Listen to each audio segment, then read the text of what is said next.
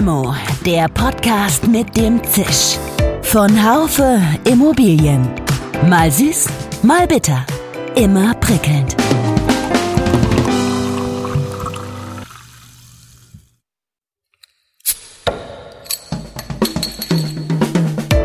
Limo, der Podcast mit dem Zisch. Von Haufe Immobilien. Mal süß, mal bitter. Immer prickelnd. Frank Talmont-Larmé ist Mitglied der Deutschen Meteorologischen Gesellschaft und Vorstand der Semodu AG, einem Unternehmen, das sich mit modularem Bauen beschäftigt. Semodu machte Ende März mit einer Pressemeldung auf sich aufmerksam.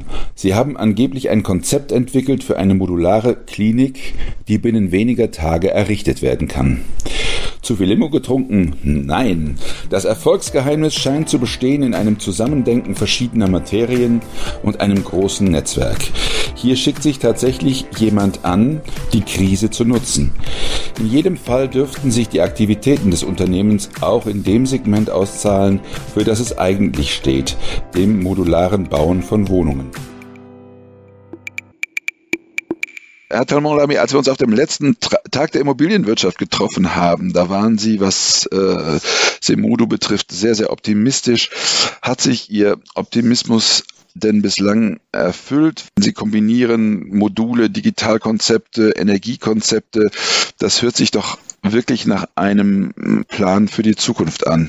Also äh, ich glaube jetzt mal diese ganze äh, Fragestellung rund um Corona aus. Also bis bis äh, es mit Corona in Deutschland und Europa losging, äh, haben wir eigentlich äh, sehr positives Feedback äh, vom Markt erhalten und glaub, ich glaube auch, dass wir genau mit diesem Produktmix, den wir bearbeiten, exakt in die Zukunft uns richten.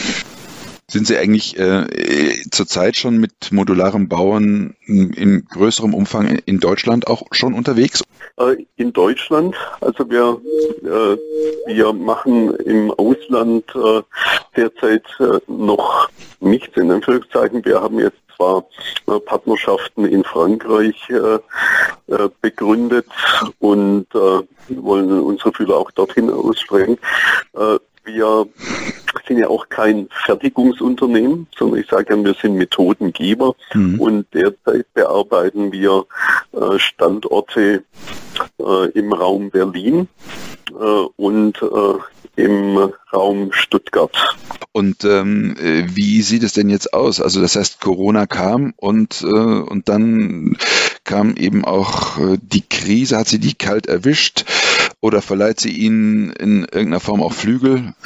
Ja, äh, also zunächst mal, äh, ich glaube, da kann sich keiner ausnehmen, äh, belastet natürlich das Thema Corona jetzt die Gesamtmärkte, weil wir noch nicht wissen allesamt, wie lange das Ganze anhält und wie stark der Einzelne dann am Ende doch im Wirtschaftsleben betroffen sein könnte. Und wir haben aber dann relativ früh, mittlerweile vor drei Wochen bereits entschieden, äh, wir arbeiten mit Modulen. Wir können schnell sein.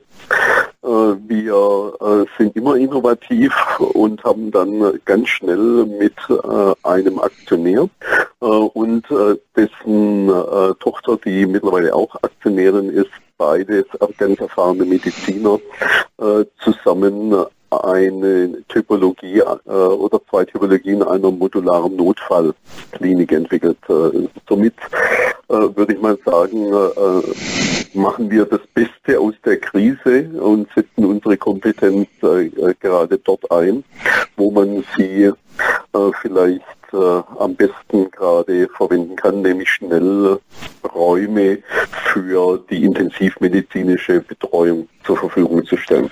Das heißt, die haben das Konzept entwickelt und, äh, und jetzt ste steht die schon irgendwo, ist sie schon, ist sie schon gebaut? Nein, äh, die ist noch nicht gebaut. Äh, wir sind jetzt letzte Woche quasi an die Öffentlichkeit gegangen. Wir wollten erst das Konzept stehen haben. Das äh, sollte medizinisch funktionieren. Das sollte äh, genau wie eine äh, intensiv äh, medizinische äh, Abteilung äh, aufgebaut sein und geplant sein. Das heißt, wir wollten nicht nur Immobilienkompetenz reinbringen, sondern auch medizinische Kompetenz. Und vorher wollten wir nicht an den Markt. Äh, jetzt äh, sind wir am Markt äh, und haben ein Produkt designt mit zwei Typologien. Eine kleinere Typologie, die äh, hat ungefähr 400 Quadratmeter, ein bisschen mehr Fläche, äh, bietet für 22 Intensivbetreuungsplätze äh, Platz für diese Situation. und wir haben eine, einen größeren Typ mit rund 900 Quadratmetern und 36 Intensivplätzen, der für, ich sage jetzt mal, eine beliebige intensivmedizinische Betreuung äh, geeignet ist. Gibt es da schon jetzt Nachfrage aus dem Markt? Also wir haben, äh, wie gesagt, am Donnerstag die erste Marktansprache gemacht äh, äh via äh, Pressemitteilung.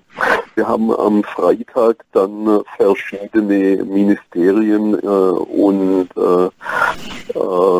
Kliniken und mögliche große Klinikbetreiber in Deutschland und Österreich angesprochen und haben Stand heute schon äh, sehr kurzfristig bekommen den Zugang zu Weltmarktführern im Medizinbereich, äh, aber auch äh, hinein in die Ministerien, in die, in die Entscheidungsebenen, weil unser Produkt anscheinend da in einer Situation helfen könnte, wo, wo schnelles Handeln erforderlich ist. Gibt es denn hierzulande Konkurrenz oder ist die Konkurrenz äh, in, in China oder im, im asiatischen Raum?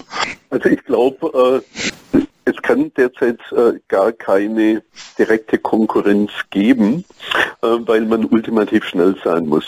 Äh, ja, was jetzt unser Produkt vielleicht unterscheidet von anderen, also wir haben, das ist jetzt nicht äh, eine Ansammlung von Containern, äh, die äh, extrem teuer eingekauft werden müssen und die hinterher nur wieder als Container benutzt werden können, sondern wir haben quasi eine richtige Notfallklinik entwickelt, die man letztendlich nach Gebrauch einlagern kann, sage ich jetzt mal ein bisschen verkürzt, äh, um für eine andere Situation wiederverwenden zu können. Das heißt, äh, das ist äh, von der Konzeption eher etwas, was äh, was dann nachhaltiger ist, also eben äh, nicht so nicht so mal schnell irgendwas äh, hingestellt und irgendwelche Betten rein, sondern äh, da, wir haben da an Beatmungsplätze gedacht, wir haben da an äh, mobile Röntgengeräte gedacht, äh, wir haben äh, äh,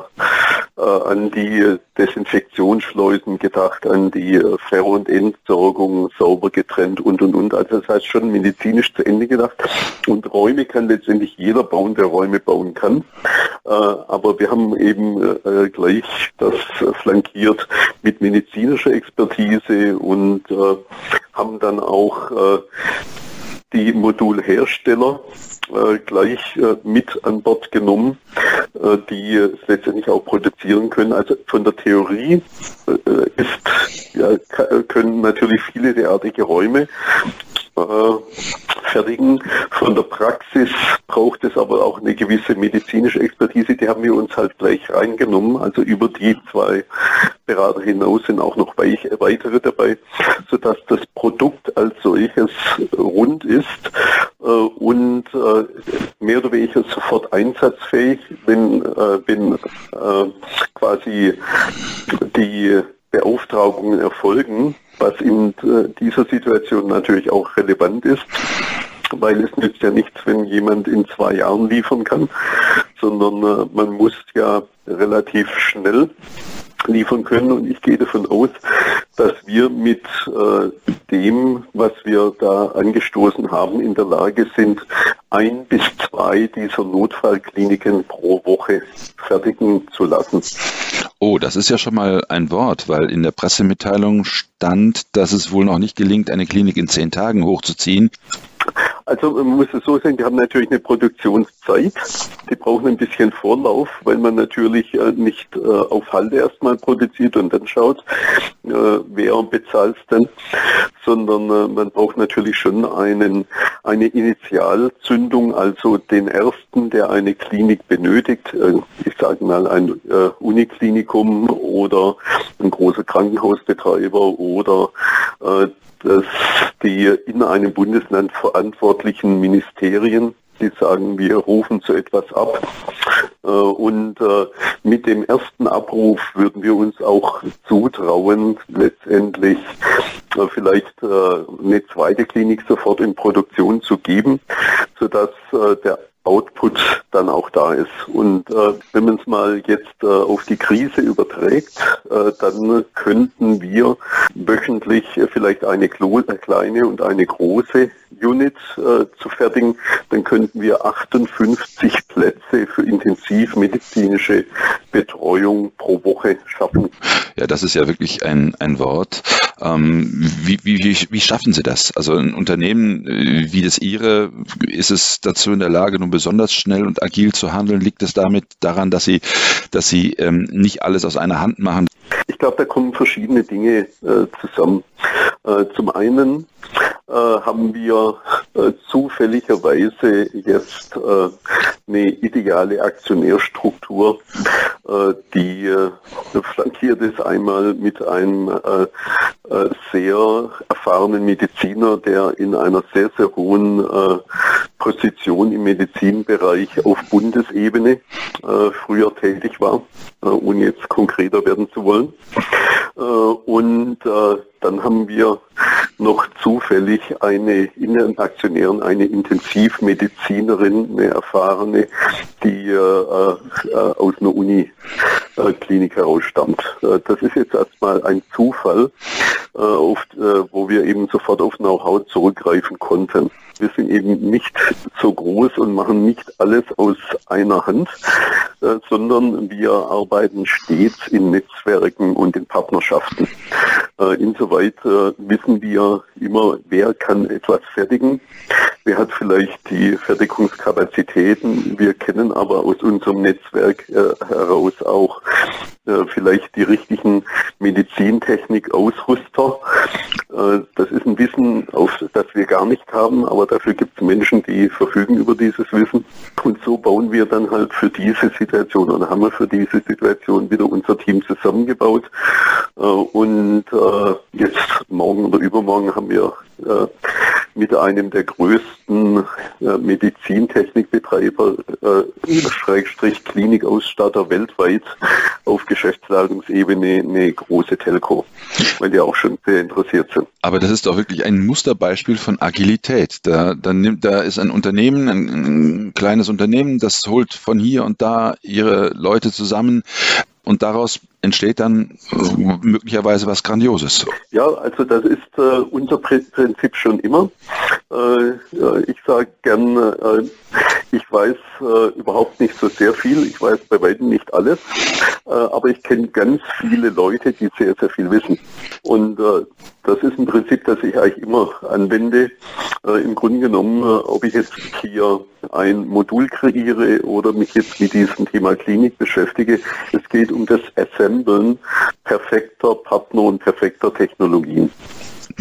Kann man das jetzt auch auf Wohnbauprojekte übertragen? Ich denke etwa an den Bau von, von Flüchtlingslagern etc. Das, was im Klinikbereich möglich sein kann, äh, muss ja auch in anderen Bereichen möglich sein.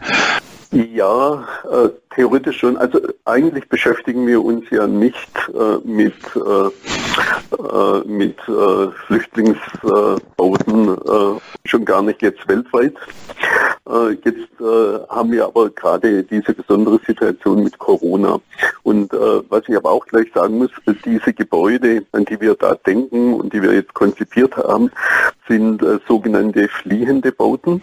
Die sind zwar massiv, aber trotzdem mobil, weswegen, weil wir natürlich in einer derartigen Krisensituation uns jetzt nicht mit Fragen des Baurechts beschäftigen können. Ja, genau.